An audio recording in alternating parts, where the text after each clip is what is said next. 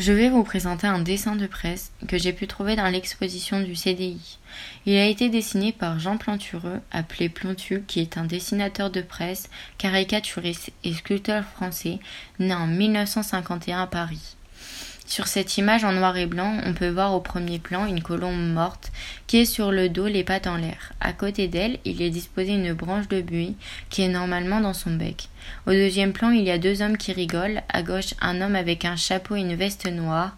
Il a une grande barbe, un collier avec l'étoile de David en pendentif, ce qui montre qu'il est de profession juive, et a un fusil à l'épaule.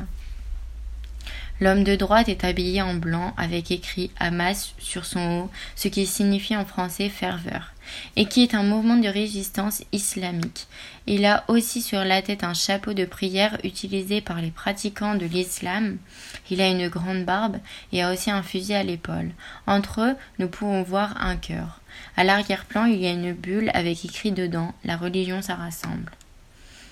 On peut comprendre de ce dessin que les juifs et les musulmans ont fait la paix pour la mauvaise raison, qui est la guerre. Ce n'est donc pas vraiment la paix, c'est juste un accord pour être plus fort.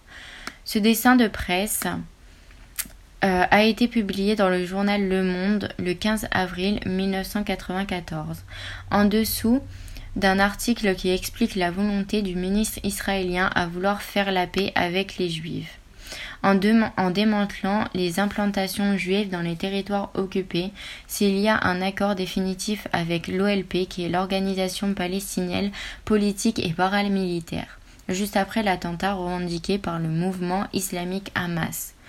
Le dessinateur a fait ce dessin dans le but de critiquer la relation juive-musulmane qui est pour tout sauf pour faire la paix. Son message est explicite avec un dessin en noir et blanc qui désigne la noirceur de cette relation, avec une colombe morte qui est normalement le symbole de la paix, et les fusils, eux, représentent la raison, qui est la guerre.